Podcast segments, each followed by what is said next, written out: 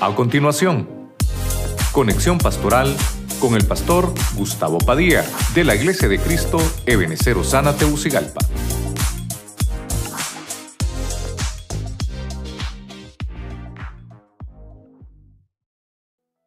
Y así lo hicieron. Hacerlo una vez más les ordenó. Y por tercera vez vaciaron los cántaros. Ese pasaje de 1 Reyes 18:34, eh, usted lo conoce tal vez por, por el, el, altar que levantó Elías, ¿verdad? Cuando estaban los, los profetas de Baal también estaban allí haciendo un clamor y, Baal nunca contestó porque Baal no es Dios. Y Dios, hermano, sí pudo eh, contestar la, el clamor del, del profeta. Y eso es lo que podemos ver ahí. Voy a tomar ese pasaje para poder desarrollar, pero obviamente vamos a ver los hogares del cántaro. Ese es el tema que, que, queremos desarrollar. Por eso el tema se llama los hogares del cántaro. Porque hay muchos pasajes donde podemos hallar y encontrar esa palabra. Pero lo queremos ver de manera familiar. Oramos. Padre Celestial, gracias una vez más por estar en tu casa, por estar delante de tu presencia, por permitirnos, Señor, escuchar tu palabra, por darnos este privilegio hermoso también de predicarla. Pedimos que tomes el control del ambiente espiritual y de todo lo que vamos a hablar esta noche, que nos hables al corazón, a nuestra vida y que nuestra familia siempre esté en tu mano y que podamos, Señor, salir de este lugar con mayor bendición de la cual hemos entrado. Te damos gracias en el nombre de Jesucristo. Amén y amén. Usted le regala palmas fuerte al Rey de la gloria. ¿Cuántos dicen gloria a Dios? ¿Cuántos dicen gloria a Dios? Amén. Cuando hablamos un poquito de lo que es eh, el cántaro, ¿verdad? Estamos hablando de que es una, es una vasija grande, de eso es lo que estamos hablando, que puede contener y que puede transportar eh, líquidos, eso, eso es el cántaro. Que el cántaro es eh, prácticamente esos que tenemos aquí en el púlpito, ¿verdad? Tienen la boca estrecha, pero el vientre es bien abundado, ¿verdad? Yo creo que todos aquí hoy somos cántaros, ¿verdad? Tenemos una boca bien pequeña, pero una gran panza, algo así es un cántaro, ¿verdad? Dígale al que tiene la par, hoy somos cántaros, hermano, dígale, ¿verdad? Pero somos cántaros de bendición, ¿cuántos dicen amén? Amén. Bueno, entonces voy a tratar de, entrar al primer punto para que entendamos de qué nos quiere hablar el Señor con esto. Eh, el primer punto lo voy a encontrar en Génesis capítulo 24, verso 15. Acompáñeme ahí. Génesis 24, 15, la versión de las Américas. Sucedió que antes de haber terminado de hablar, he aquí que Rebeca, hija de Betuel, hija de Milca, hijo de Milca, mujer de Nacor, hermano de Abraham, salió con el cántaro sobre su hombro. Verso 16. La joven era muy hermosa virgen. Ningún hombre la había conocido. Bajó ella a la fuente, llenó su cántaro y subió. Ok, entonces aquí en este pasaje, creo que el 15 dice cántaro, ¿verdad? Dice, salió con el cántaro sobre su hombro y el verso dice, y llenó su cántaro. Entonces, ahí voy a tomar un poquito y como el tema es eh, familiar, voy a tomar eh, el primer ejemplo. Yo creo que hemos oído hablar de Rebeca, ¿verdad? Rebeca significa oveja, ¿verdad? Así es, Rebeca, Rebequita. Esta Rebeca, hermano, qué, bonita la historia porque está buscando esposa, está buscando esposa, hermano, eh, para su hija, Abraham, está buscando esposa para Isaac. Y resulta de que no es cualquiera, hermano, mire, mire cómo es Dios. No es cualquiera que se escoge, sino que se escogen las personas o Dios reconoce, como estamos en el año del reconocimiento, ¿verdad? Dios reconoce el que da la milla extra. Diga conmigo, milla extra. ¿Por qué le pongo la milla extra? Este es un ejemplo muy hermoso de Rebeca. La señal que pone Eleazar dice, aquella, yo quiero reconocer quién, es, quién va a ser la que, la que, la que Dios va a escoger como la esposa de, de mi Señor, de, de Isaac. Y no va a ser cualquiera, yo quiero reconocerla, le voy a poner una señal. Mire lo importante de ponerle señal al cielo, uno. Porque a veces, hermano, nosotros pensamos que todo lo que va a suceder o todo lo que nos pasa eh, es el Señor el que lo provoca. A veces el enemigo hace cosas también alrededor. Por eso es que tenemos que trabajar con una señal. Y entonces Eleazar dice, bueno, voy a, voy a esperar que venga una mujer. Pero fíjese que, que lo que estaba viendo eh, tal vez Eleazar no era lo externo que iba a tener aquella mujer, sino él quería probar lo interno, lo que tenía dentro. Y entonces dice, voy a, ver si esta mujer, eh, a probarla, la mujer que venga, eh, que, me dé de beber a mí, pero no solo eso, sino que también le dé de beber a los camellos. O sea, la mía extra, la mía extra. Dar un poco más de lo que se espera. Eso es la mía extra, dar un poco más de lo que se espera. Rebeca era una mujer bella, ahí lo dice la Biblia. Y no solamente eso, muy hermosa, joven, muy hermosa. Dígame las jóvenes. Ay, Señor. Dígame las jóvenes. Sí, hombre, qué, qué tremendo. Dice que era una, una mujer que ningún hombre la había conocido. Mire cómo es esto. Y como estamos en el año del reconocimiento, me sirve, fíjese usted. Porque, hermano, hermano, Dios sí la reconocía. Fíjese que tal vez habían otros hombres ahí que no se habían fijado en ella, que no habían puesto la mirada en ella. Pero Dios sí había puesto la mirada en ella, hermano. Le había apartado, hermano, al que iba a ser su esposo. Y por eso es, hermano, que yo le he enseñado a usted y no me voy a cansar de decirle. La escuela para el hogar es para que aprendamos a hacer las familias. Amén para que aprendamos a, manejar el matrimonio. Y los jóvenes que aprendan con quién se van a casar. Porque una vez que ya se casó, hermano, ahí ya no vuelta para atrás. Una vez que ya se firmó, yo no sé cuántos papeles se firman ahora, pero cuando me casé con la pastora, ¿cuántos papeles firmamos? Ah, un montón, hermano.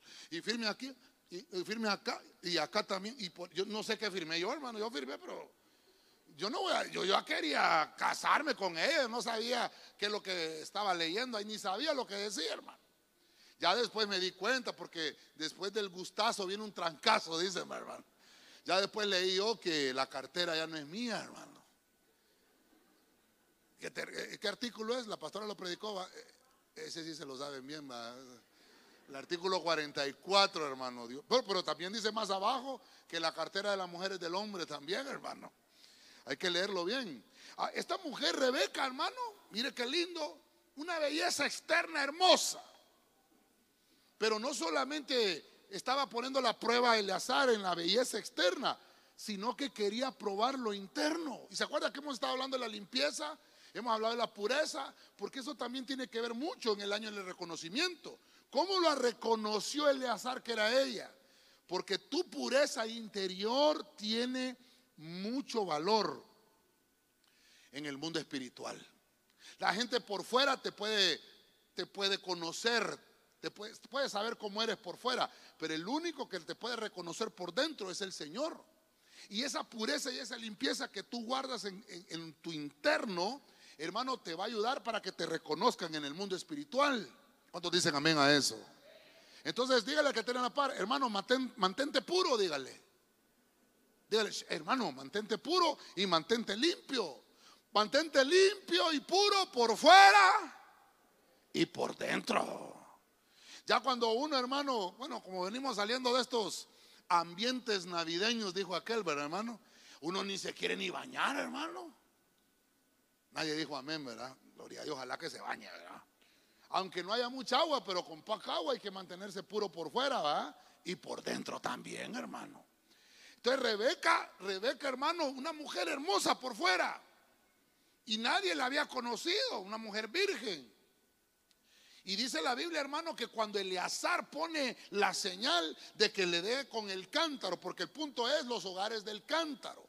Entonces, voy a retomar ahora el cántaro. ¿Por qué el hogar de Rebeca era un hogar del cántaro? Porque era una mujer que tenía el cántaro en su hombro. Donde ella iba, llevaba el cántaro. Pero fíjese usted, lo llevaba vacío. No solamente era por su belleza, porque alguien dirá, bueno, es que yo soy tan linda que no puedo, no me pueden usar para lavar ropa. Soy tan linda que no me pueden usar estas uñas para lavar trastes. Pobrecita la princesa. ¿Y dónde deja Rebequita? ¿Cree usted que le pueda poner hoy a una jovencita esa un jarrón o un cántaro en el hombro? Ay, no, no, no, no, pastor.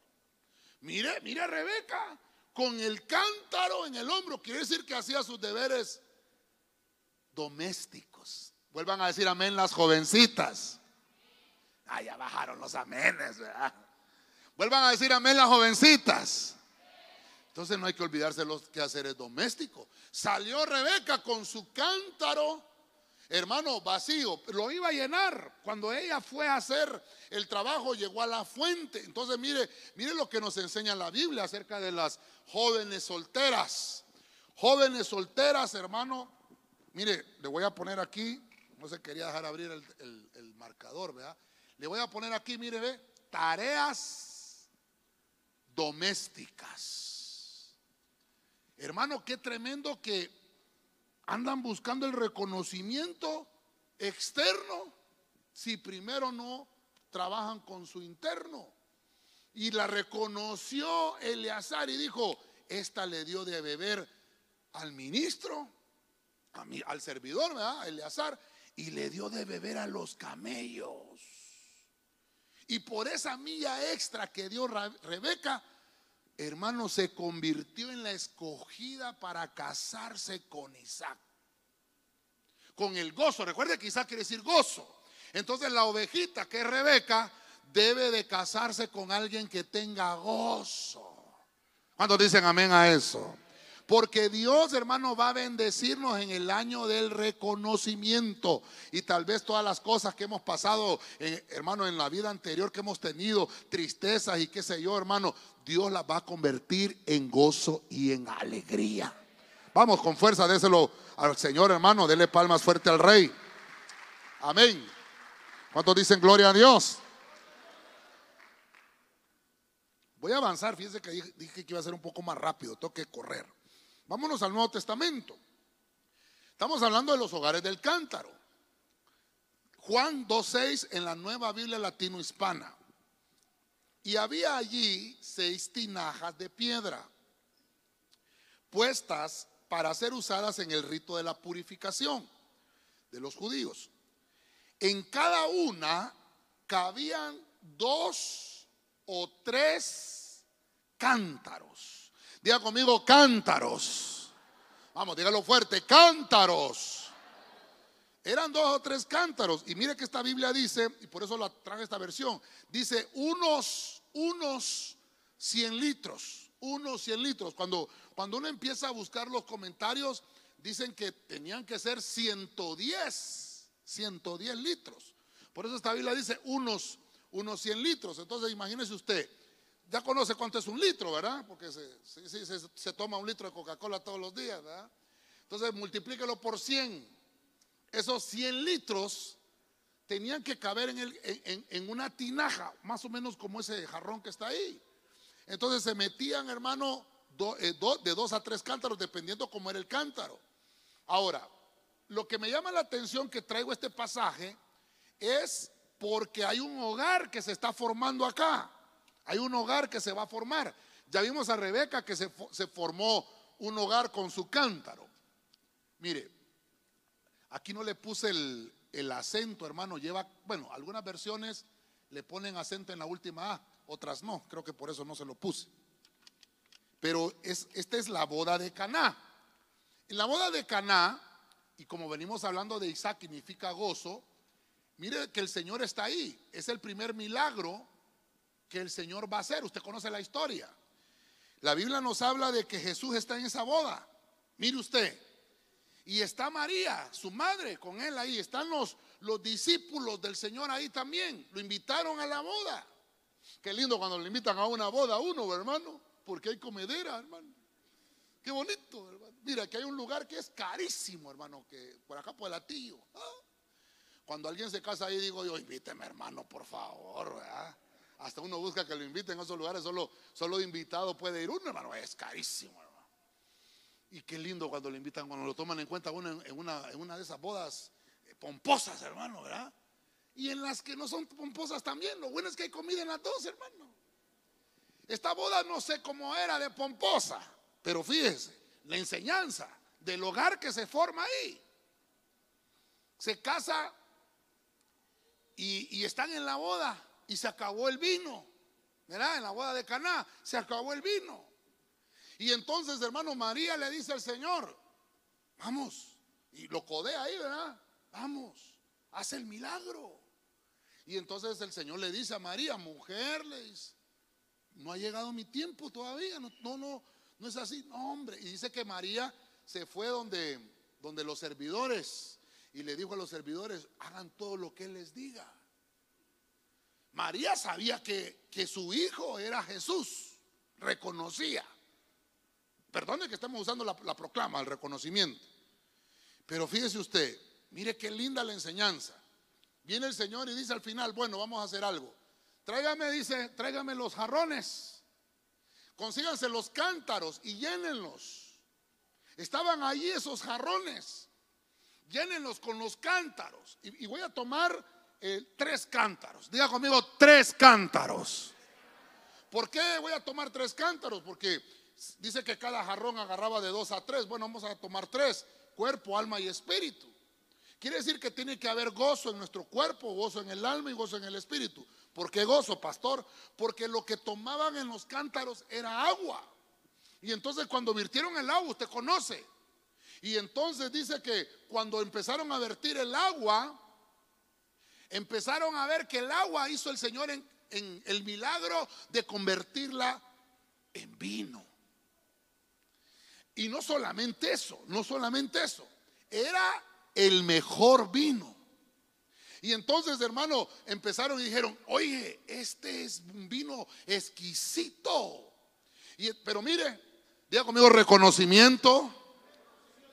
¿Qué hizo el Señor después de eso? ¿Quién era la autoridad en esa boda? El maestresala. Y entonces el Señor dice, llévenselo al maestresala. Mire cómo el Señor reconoce autoridad.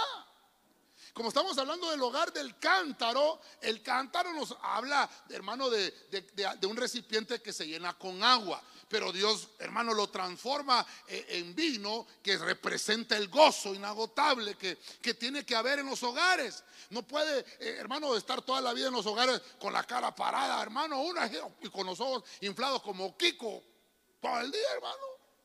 No, tiene que haber gozo. Y entonces el Señor eso es lo que nos ministra a través de ese vino, el gozo. Y entonces le dice, llévenle, llévenle el, vino al maestresala, reconoce la autoridad. Mire que no fue el Señor que, ah, aquí yo soy el Señor, aquí yo le voy a, a tronar los dedos a todos. No, mire cómo, cómo se reconoce autoridad. Y se lo llevan al maestresala. Y entonces el maestresala dice, has guardado el mejor. Le fue a decir al, al novio. Hombre, todo el mundo, eh, todo el mundo da el mejor vino al principio, porque cuando ya la gente está bien feliz, ya no reconoce el, vino del final. Y ya ponen, como, como aquí que decimos así, aguachirria, ¿verdad?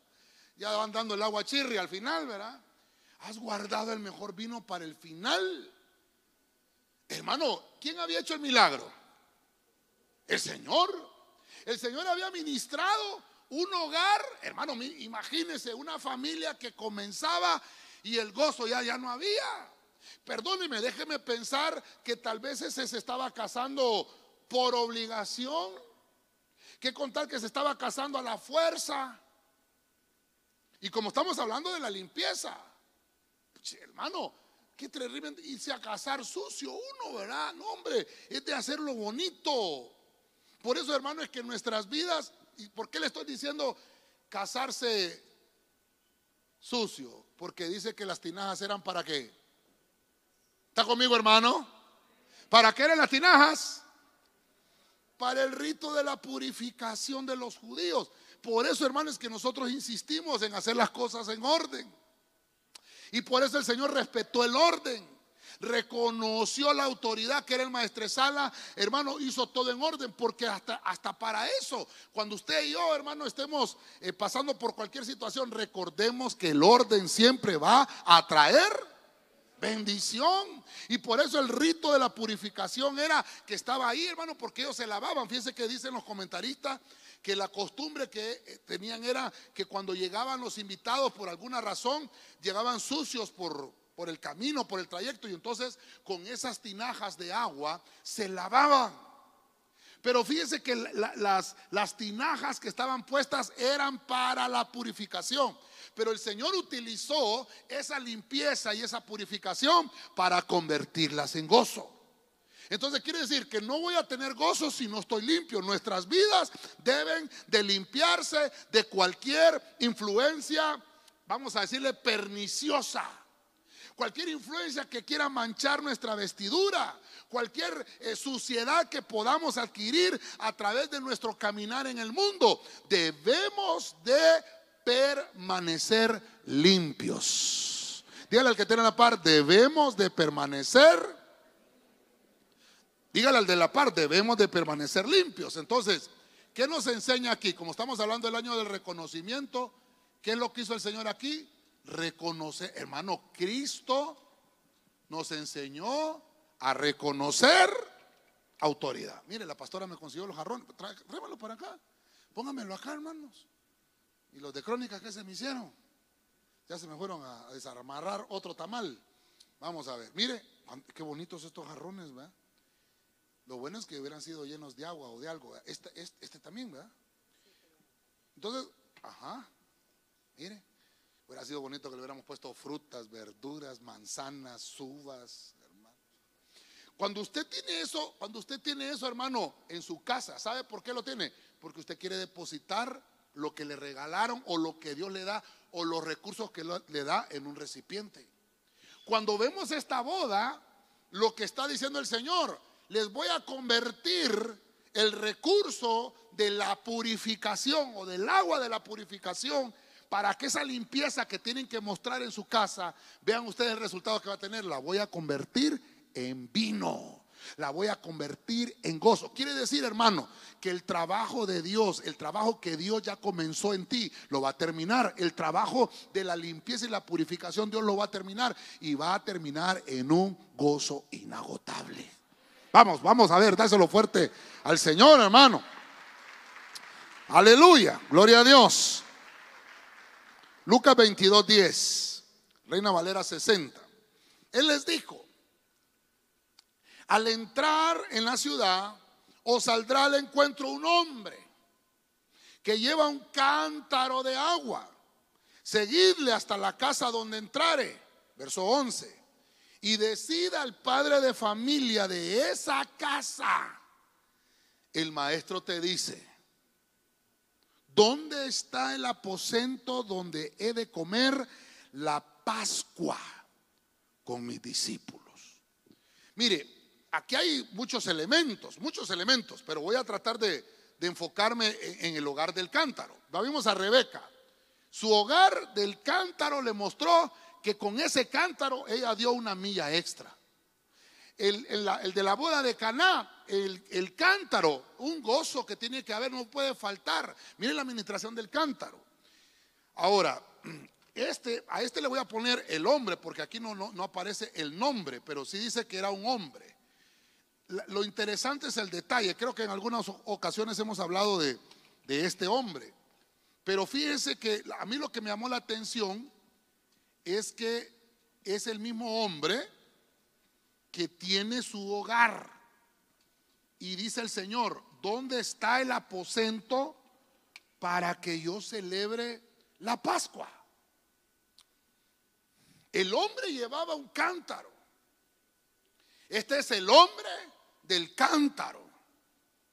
Este no, es una mujer la que lleva el cántaro, porque general, a si es que ya me le pusieron, pero yo pensé que era de verdad que me le iban a poner. Eh, eh, generalmente eran las mujeres las que llevaban el cántaro, eran las mujeres. Ya vimos que, que Rebequita en el hombro llevaba el cántaro, hermanas. Las hermanas que se me hicieron, ahí están todavía. Bueno, díganme los hombres ahora. Ay, miren los hombres. Les cuento que este año vamos a comenzar, la pastora va a tener ejército de mujeres y después el otro sábado los agarro a los varones y vamos a, emparejar la cosa. Mire, el hombre también tiene que cargar el cántaro. ¿Se da cuenta de eso? Pero mire lo interesante.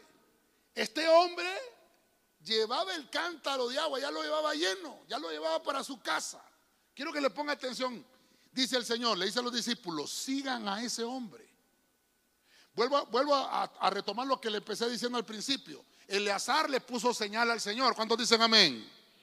Ok. Y el Señor les dice, ah, va a haber una señal. No solo las mujeres van a recaudar agua en los cántaros, va a haber un hombre, va a haber una distinción. La señal es que va a llegar un hombre a ese pozo y va a recaudar agua en su cántaro. Lo va a llevar.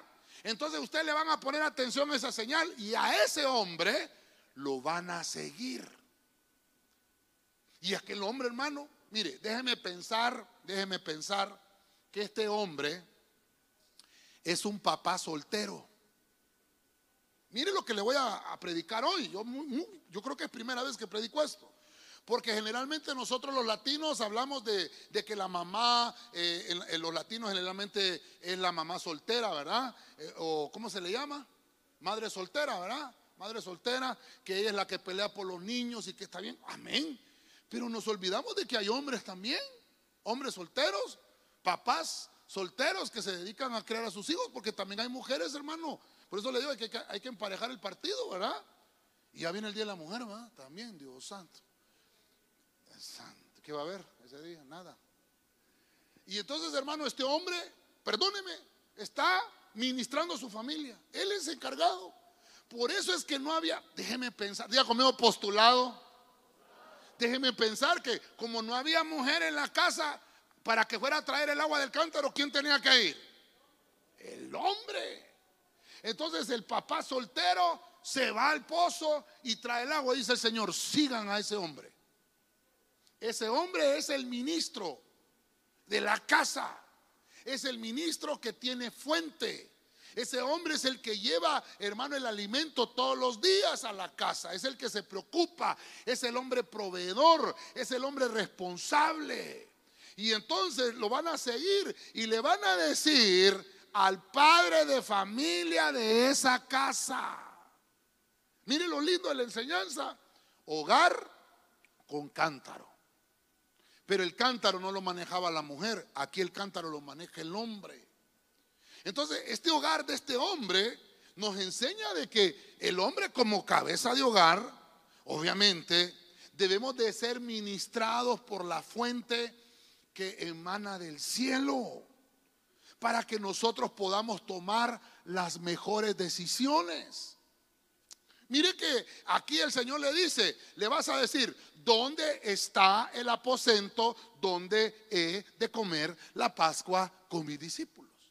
Perdóneme, ¿cómo iba a saber ese hombre, para empezar, cómo reconocía, cómo iba a reconocer ese, ese mensaje que le iban a dejar los discípulos? es un ministro que Dios le había hablado. Él había preparado un aposento. Déjeme pensar que Dios, hermano, había llenado la atmósfera de aquella casa y le había dicho a ese hombre, ¿sabes qué? Voy a recompensar tu esfuerzo.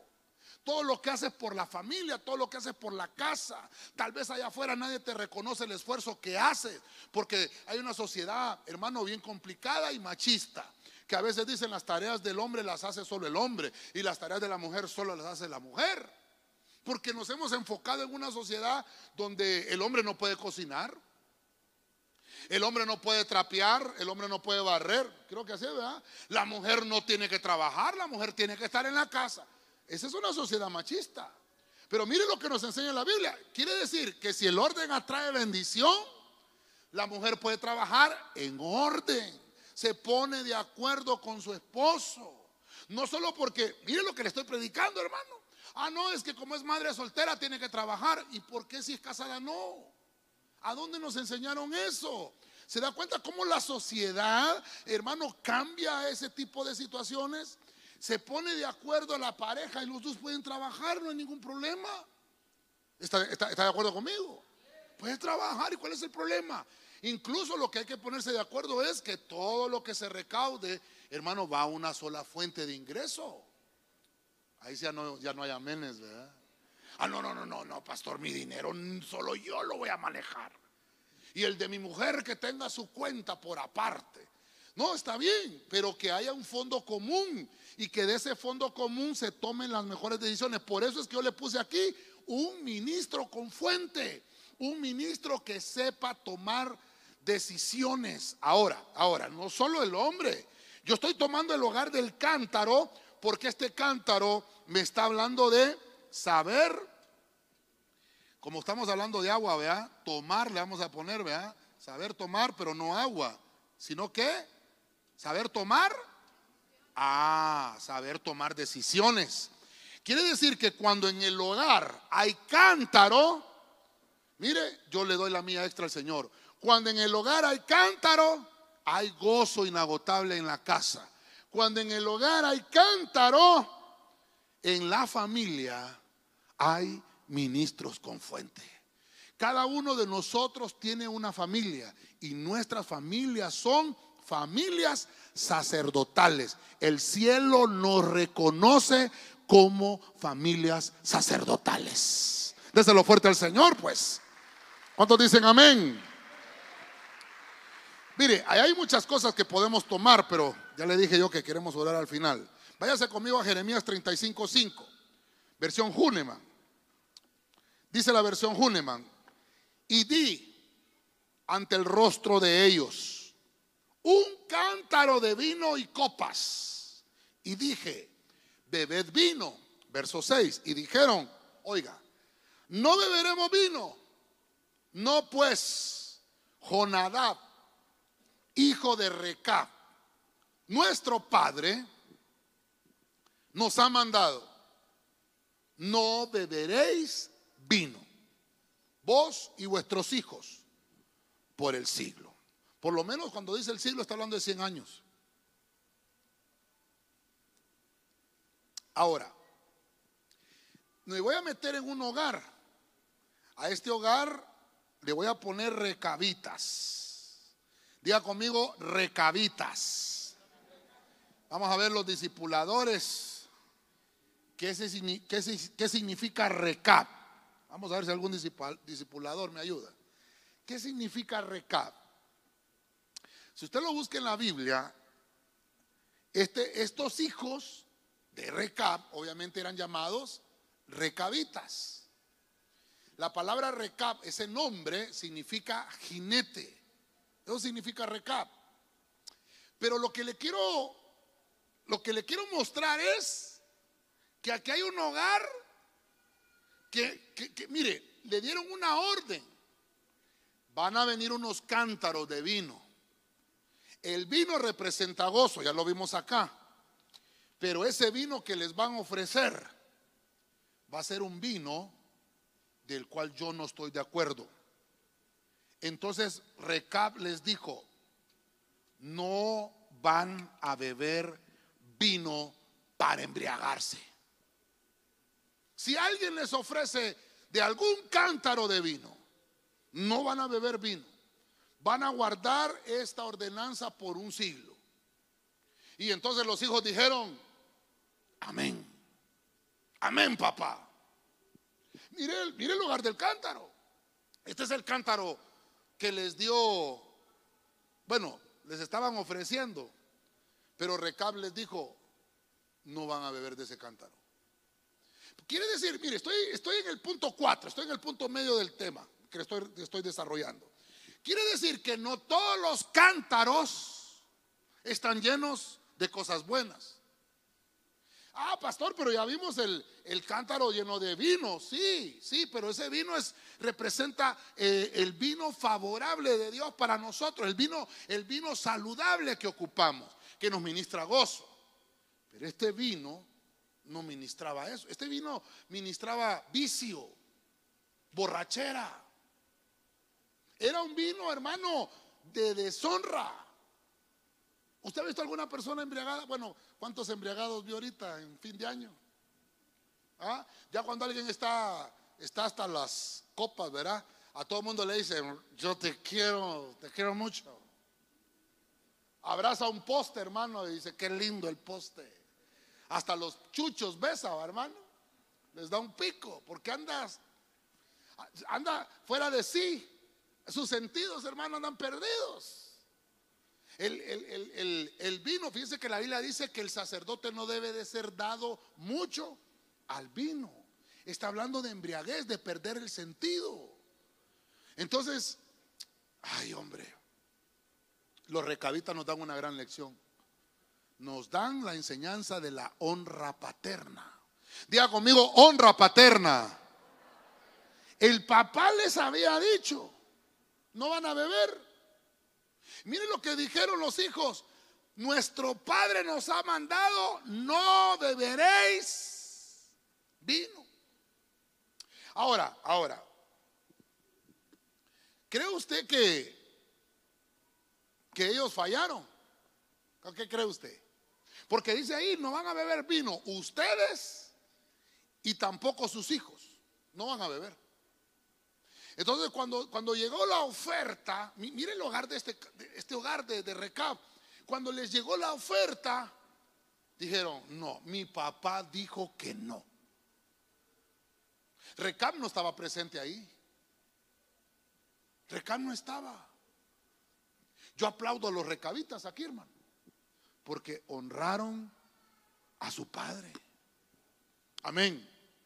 Amén reconocieron.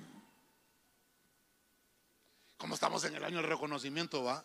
Ya vimos acá reconocer autoridad. Bueno, y aquí entonces, aquí sería, perdóneme, vamos a poner aquí.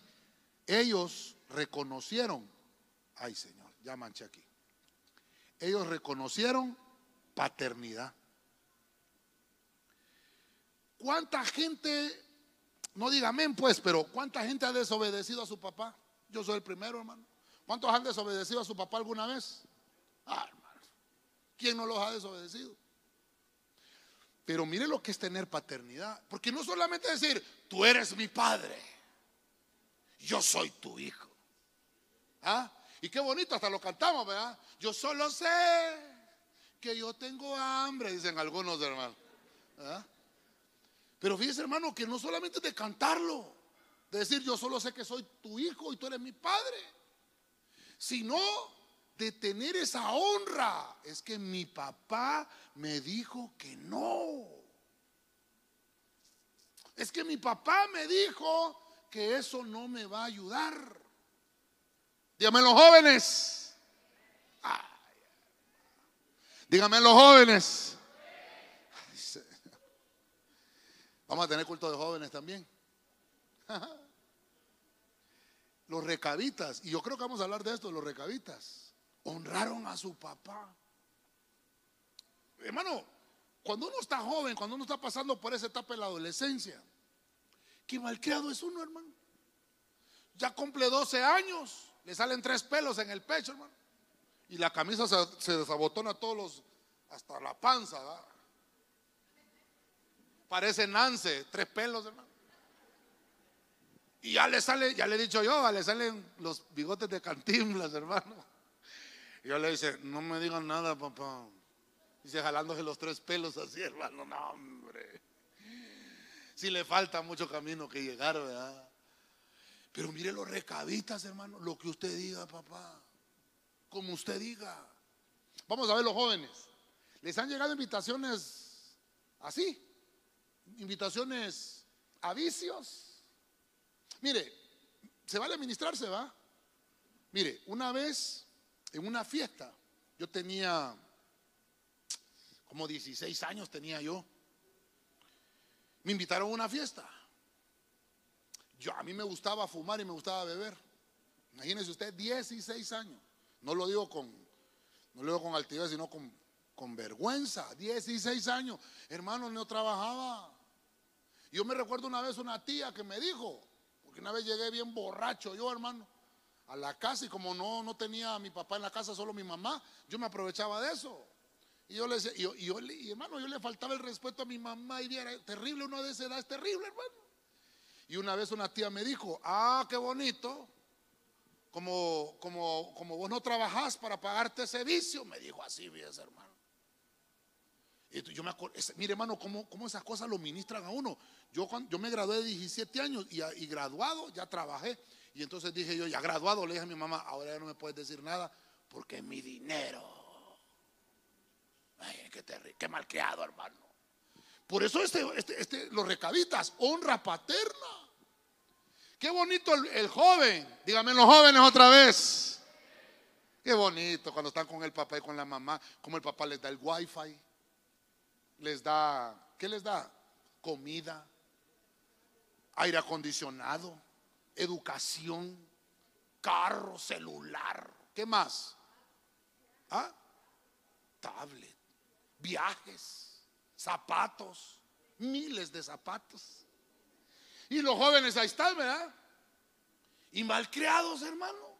Mire, mire lo que es tener paternidad. Es reconocer el esfuerzo que hacen nuestros. Ya se puso feo el tema, pastor.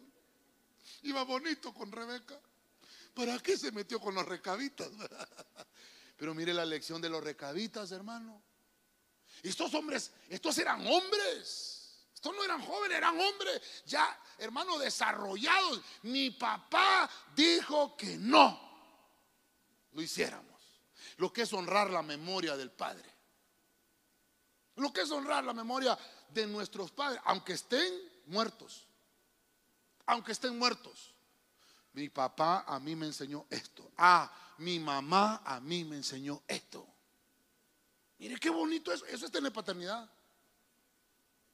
Yo creo que hemos hablado de la paternidad, algunos temas ahí que hemos hablado de la paternidad, pero es que la paternidad, hermano, hay gente que no lo entiende, ni lo cree todavía, ni lo cree en la iglesia. Creen de la paternidad biológica, de papá y de mamá biológico, pero no creen en la paternidad espiritual porque como nunca han tenido un padre espiritual. Claro, el pastor deja las amígdalas en un púlpito enseñándole a la congregación y como no hay reconocimiento, no hay honra paterna, entonces, hermano, se desobedece. Eh, hermano, uno dice, la, Biblia lo dice y Pablo lo dice, en parte predicamos y en parte profetizamos. Hay cosas, hermano, que el Señor aquí en el púlpito, palabras que le pone al que predica, hermano, y, Dios lo usa para, para darle el consejo a la gente. Y la gente desobedece. ¿Usted cree que tendrán paternidad? Qué feo se puso el tema, pastor. Mire esto. Nuestro Padre nos ha dado un mandato. Dijo que no. Eso me, eso me, me partió el alma a mi hermano. Si yo pudiera enseñarle algo del hogar del cántaro, ¿cuál, ¿cuál, le diría yo que me gusta más? El de los recabitas, hermano. Porque hay un cántaro que te van a ofrecer. Porque hermano, perdóneme, el diablo, que el Señor lo reprenda, sabe también qué cosas nosotros flaqueamos. Y entonces vienen los ofrecimientos a nuestras vidas. Y nos ofrecen las cosas, hermano, por más fáciles que salgan. Ah, es que esto aquí está más fácil. Yo creo que esto me lo puso el Señor. Pregunta. Ya pusimos allá a Rebeca que puso señal. Ya vimos a Dios, hermano, que le dice: pon la señal, el hombre que va a llevar el cántaro. Mire, Dios trabaja con señales. Cuando vengan ofrecimientos que no son de Dios, usted no va a tener paz porque el enemigo también tienta. Si usted tiene avivado el Espíritu de Dios, va a sentir que eso no le agrada a nuestro Padre Celestial. Si usted quiere honrar al Señor, obedezca sus mandamientos. Cuando tú le das la honra a tus padres, provocarás en el mundo espiritual, vas a provocar un cambio favorable para tu familia. Déselo fuerte al Señor, hermano. Déselo fuerte al Señor. Aleluya. Se me está yendo el tiempo. Ageo 2.15. Dios habla hoy. Mire esta Biblia. De ahora en adelante, pensad en esto. Antes de empezar o construir el templo, verso 16 ¿qué os pasaba? Pues que cuando alguien iba a un montón de 20 medidas de grano, encontraba la mitad, encontraba 10. Y cuando alguien iba al lagar a sacar 50 cántaros de vino, encontraba menos de la mitad. Encontraba 20. Entonces aquí encontré, aquí encontré el cántaro de la riqueza. ¿Por qué el cántaro de la riqueza? Porque si usted sigue leyendo la historia, el Señor les dice, pero ahora, ahora ya les digo que la riqueza Dios ya se las proveyó. Porque aquí lo que está hablando Ageo es de reconstruir. Aquí Ageo está hablando de una profecía de algo que va a pasar, pero me estoy enfocando en el cántaro. Ah, tú ibas con 50 cántaros, eso es lo que dice aquí. Porque tú esperabas que ibas a encontrarlo y no lo hallabas. Perdóneme, perdóneme. Pero mire, ¿cuánta gente ha querido ir a buscar un trabajo y no lo haya? ¿Cuánta gente ha querido ir a que le refinancien un préstamo y no encuentra ninguna puerta aprobada o todas las puertas cerradas? ¿Cuánta gente ha ido a buscar la solución en, un médico, en un doctor, en que un diagnóstico sea diferente y no lo encuentra? Pero mire lo que dice Dios, ese es el cántaro del diagnóstico. Cuando nosotros esperamos y yo voy con 50 cántaros, pero solo me vengo con 20. Voy esperando, tal vez hermano, tengo un negocio de vender baleadas y llevo 50 porque las voy a vender todas y me regreso con 20. No las vendí todas. Bueno, perdón, me regreso con 30 porque solo 20 vendí. Eso es lo que está diciendo ahí. No estás encontrando la respuesta de Dios. Entonces, Ageo dice que la riqueza está en camino. Lo que tienes que hacer es decirle, Señor, quiero que bendigas mi cántaro. Quiero que bendiga, Señor, mi recipiente, porque voy a ser depositario de toda cosa buena. Déselo fuerte al Señor, hermano, en el nombre de Jesús. Este año, ¿sabe usted, hermano? ¿Sabe usted que este año ha sido declarado en el mundo en el mundo secular como un año de recesión. Pero mire lo que dice el Señor en el año del reconocimiento. Si usted reconoce la voz de Dios, la riqueza viene en camino. Dígale al que tiene la par, la riqueza viene en camino, hermano. Dios no va a tardar su promesa. Ahora dice Dios, ya no van a pasar eso. Ahora van a llegar a buscar y van a llevar los cántaros y van a tener que regresar por más porque la bendición va a ser abundante. Antes de que comiencen todos tus proyectos, yo le vengo a decir algo de parte del Señor. Dios ya los bendijo. ¿Qué proyecto tiene para este 2023? Porque Dios está declarando prosperidad en todo lo que usted emprenda. Todo lo que usted ya comenzó, Dios lo está viendo abundante. Todo lo que usted ya comenzó a hacer, dijo Dios, me van a bendecir a mis hijos ahí en Tegucigalpa, porque este 2023 ellos me reconocen y yo los reconozco como mis hijos. Todos los proyectos de ellos ya están bendecidos. Déselo fuerte al Rey de la Gloria. A su nombre. Tal vez más adelante vamos a hablar, creo que con los discipuladores, de esto, de los cántaros, hermano, porque aquí hay mucho que sacar. Hay muchos cántaros en la Biblia. Este cántaro es el cántaro de la bendición, porque Dios ya bendijo tu proyecto. Mire, me ayudan con un piano. Aquí me falta hablar de Gedeón. Lo que pasa que, como estamos hablando de cántaros en los hogares, el cántaro de la guerra espiritual de Gedeón. Eso lo vamos a tocar tal vez más adelante. Mire lo que dice Juan 4:28. Voy a leer la versión del lenguaje sencillo. La mujer dejó su cántaro. Se fue al pueblo y le dijo a la gente, verso 29, vengan a ver a un hombre que sabe todo lo que he hecho en la vida. Podría ser el Mesías. ¿De quién estamos hablando aquí? Primer tema del año y ya tenemos a la samaritana con el 10 en la espalda, Con el 6 sería, ¿verdad? La samaritana.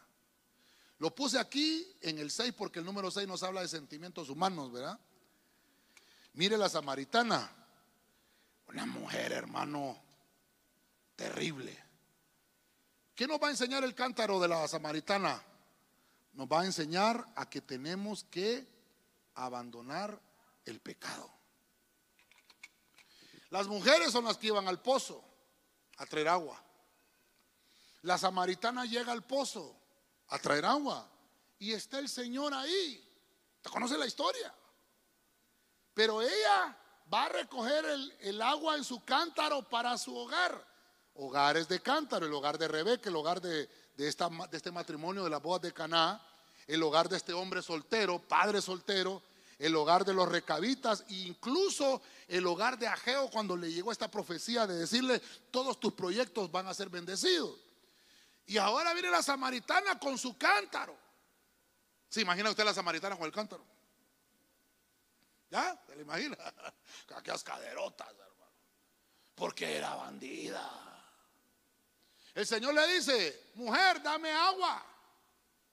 Y le dice la samaritana, pero si tú eres un judío. Y no nos llevamos con los judíos, los samaritanos. Ah, mujer, me estás negando el agua. Del agua que yo te puedo darles, nunca vas a tener sed. Y entonces, hermano, hasta escatología hablaron ahí, fíjese, hermano. La samaritana. No, es que este pozo se lo entregaron a, nuestro padre Jacob. Y aquí hay que adorar porque. Y empezó a hablar la samaritana. Ah, y le dijo el Señor: hmm, Viene la hora, les. Que no solamente se va a adorar aquí, les. Ni en este pozo tampoco no se va a adorar en un solo lugar, se puede adorar, va a haber un momento, empieza el Señor. Esa es lo, la verdadera escatología que se tiene que cumplir, es que tú le creas la palabra al Señor y que cambie tu vida. El Señor, le dijo Jesús, porque el Padre busca verdaderos adoradores, que le adoren en espíritu y en verdad. Y entonces el Señor le dice, mira, antes de que sigamos platicando, anda atrás a tu marido. ¿Ah? ¿Ah? Tienes un cántaro, me imagino que lo llevas para tu hogar. Bueno, trae a tu marido. ¿Qué le dijo la samaritana? Si ya lo voy a traer ahorita. Le voy a mandar un whatsappazo. ¿Qué le dijo la samaritana? No tengo. No. ¿Ha salido así? No tengo, Señor. Bandida. Y sabe, hermano, pero como el Señor es sabio, ¿verdad? Bien has dicho, les. Bien has dicho. Cinco has tenido, les. Y el que tienes ahorita, tampoco es tu marido. Chanfle, dijo la mujer. Alguien en el Facebook ya le contó. Es que así dicen, va, que el Google todo lo sabe y el Facebook todo lo cuenta. Alguien le contó a este hombre, no, y, le empezó a decir, hermano. el, el cántaro que andaba la samaritana representaba el pecado que había en su, en su hogar. Era una mujer que le quitaba el marido a, a los hermano, una mujer que destruía matrimonios, hermano. Esa era la samaritana. Por eso le subrayé la parte que dice, dejó su cántaro. Diga conmigo, dejó su cántaro se da cuenta que Rebeca llevaba el cántaro en el hombro y dice que regresó con el cántaro lleno. Aquel hombre que vimos allá regresó con su cántaro lleno. El de la boda de Caná eh, llegó el cántaro de agua y lo convirtió en vino. O sea, hubo bendición. Los recabitas rechazaron el, cántaro del vicio, lo rechazaron ese cántaro del pecado. Y Ageo dice, por el cántaro que has ido a, buscar, que no encontraste la bendición, yo declaro que ahora la vas a encontrar porque lo estás haciendo en orden y tu proyecto va a ser bendecido. Pero a la samaritana, mire lo que le dice. Hey, samaritana, ese cántaro, ese cántaro que tienes, tienes que dejarlo. El cántaro del pecado. Quiere decir que hay cántaros que sí son buenos, el cántaro del proyecto, ¿verdad? Que el Señor dice, ya lo bendije. No te preocupes, va vacío. Ah, ya lo voy a llenar, dice el Señor. Pero es tu cántaro, el de tu proyecto, porque lo empezaste en orden. Pero la samaritana andaba un cántaro que se llamaba pecado, hermano. Y le dice el Señor, mira, mientras tengas ese cántaro de pecado, podés hacer ayunos, podés hacer vigilia, puedes estar en la proclama, ¿qué más? Podés ser escatólogo, incluso pastor. Pero si no dejas el cántaro del pecado, nunca va a llegar la bendición. Cero aménes, José y aménes. Termine, pastor. Hay que abandonar el, cántaro del pecado. Dígale, ayúdame a ministrar, pues dígale al de la par. Hermano, abandonemos el cántaro del pecado, dígale. Hay que dejarlo ahí, hermano. Cuando esa mujer, eso es lo que le subrayo ahí, cuando esa mujer dejó el cántaro, esa mujer se convirtió. ¿Sabe usted que fue la primera evangelista en Samaria, esa mujer? Le fue a contar a todo el mundo, yo creo que este hombre es el Mesías. Vengan a ver, hay un hombre que sabe todo lo que yo he hecho podría ser el Mesías.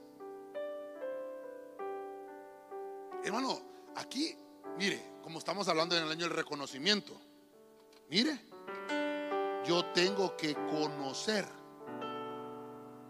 mi falta. Yo tengo que reconocer mi pecado. Yo lo tengo que reconocer. Es que yo me, ay hermano, no quiero aguadarle la fiesta a nadie, pero muchos, ay, qué bonita el, año de reconocimiento. Hoy me van a reconocer como pastor, me van a reconocer como apóstol, me van a reconocer como profeta. Primero reconoce tus pecados, hermano.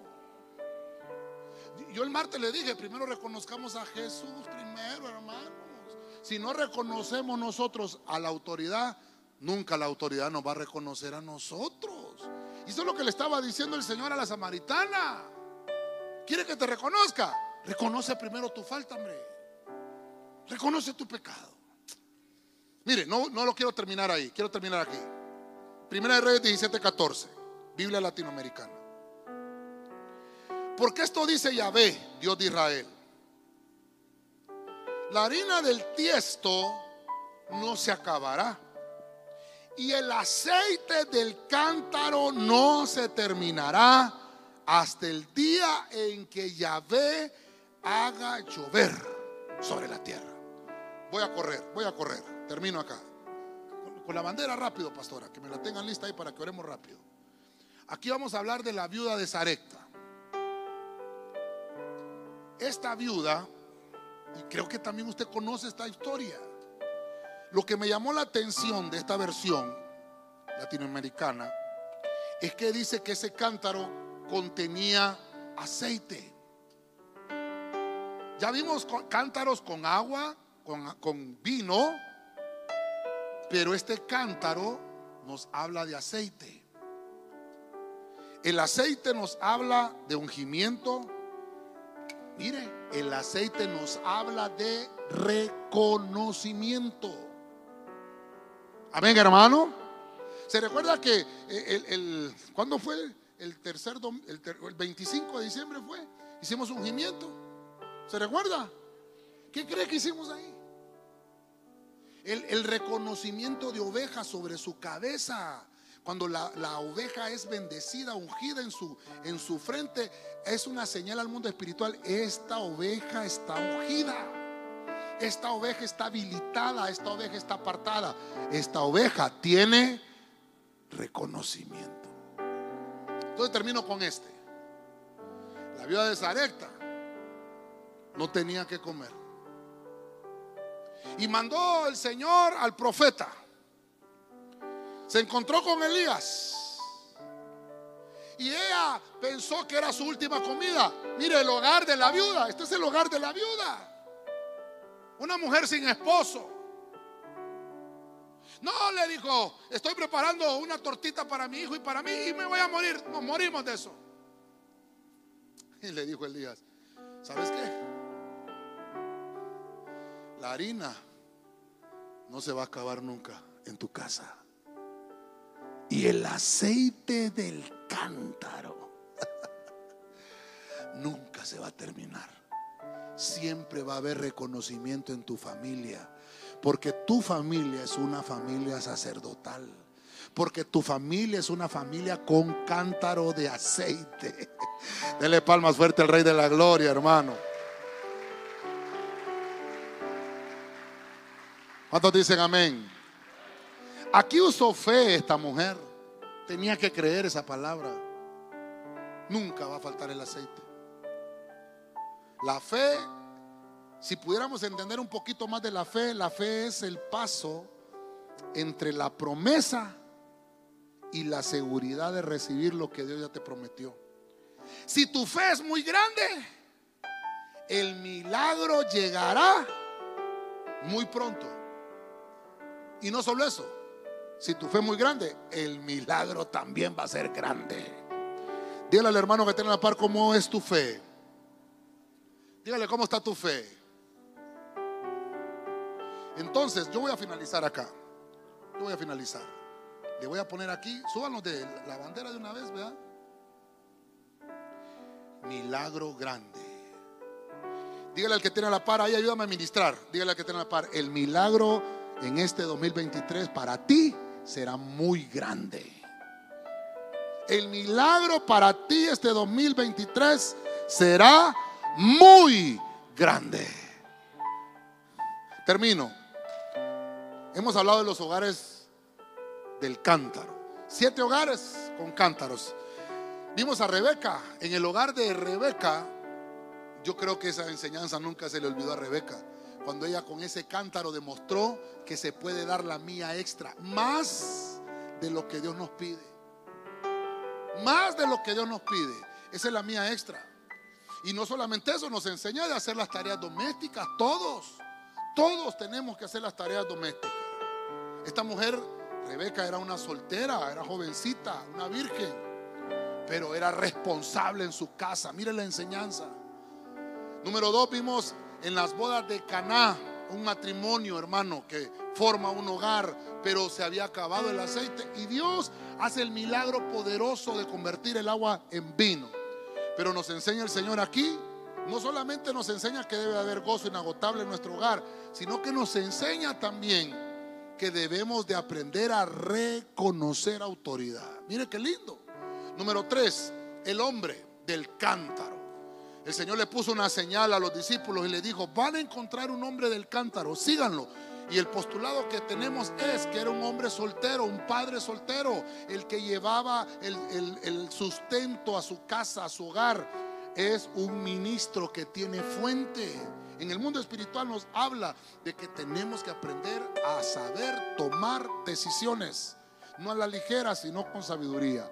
Número cuatro, los recabitas nos enseñan a tener honra paterna, respetar la memoria de nuestros padres, las cosas buenas que nos enseñaron, estén con nosotros o no estén, tenemos que honrarlos. Pasémoslo a lo espiritual, tener paternidad, respetar lo que nuestra autoridad nos dice, lo que nos aprueba y lo que no nos aprueba. Eso es tener paternidad. Número 5, Ageo nos enseña que en, en medio de la restauración, le está diciendo el Señor, en medio de esa restauración, la que van a hacer o la que estaban haciendo en el templo, en el pueblo, en Israel, ustedes iban a buscar la bendición y no la encontraban. Iban a buscar trabajo y no la encontraban. Iban a buscar eh, el préstamo y no la encontraban. Pero dice Dios, ahora, este año que empieza y que comienza, la riqueza viene en camino. Todos los proyectos están bendecidos ya en tus manos, dice el Señor. Y número seis, la samaritana hasta que dejó el cántaro, pudo dejarle entrar al Señor en su corazón y se transformó y conoció su falta, reconoció su pecado. No podemos, hermano, pretender que nos reconozcan si primero nosotros no reconocemos nuestro pecado. Número siete, la viuda de Sarepta, donde ella pensaba que ya no había esperanza. El Señor le dijo, ¿sabes qué? Tu provisión es abundante y el milagro que viene es más grande de lo que tú piensas que es. Dele palmas fuerte al Señor. Aleluya. ¿Cuántos dicen gloria a Dios?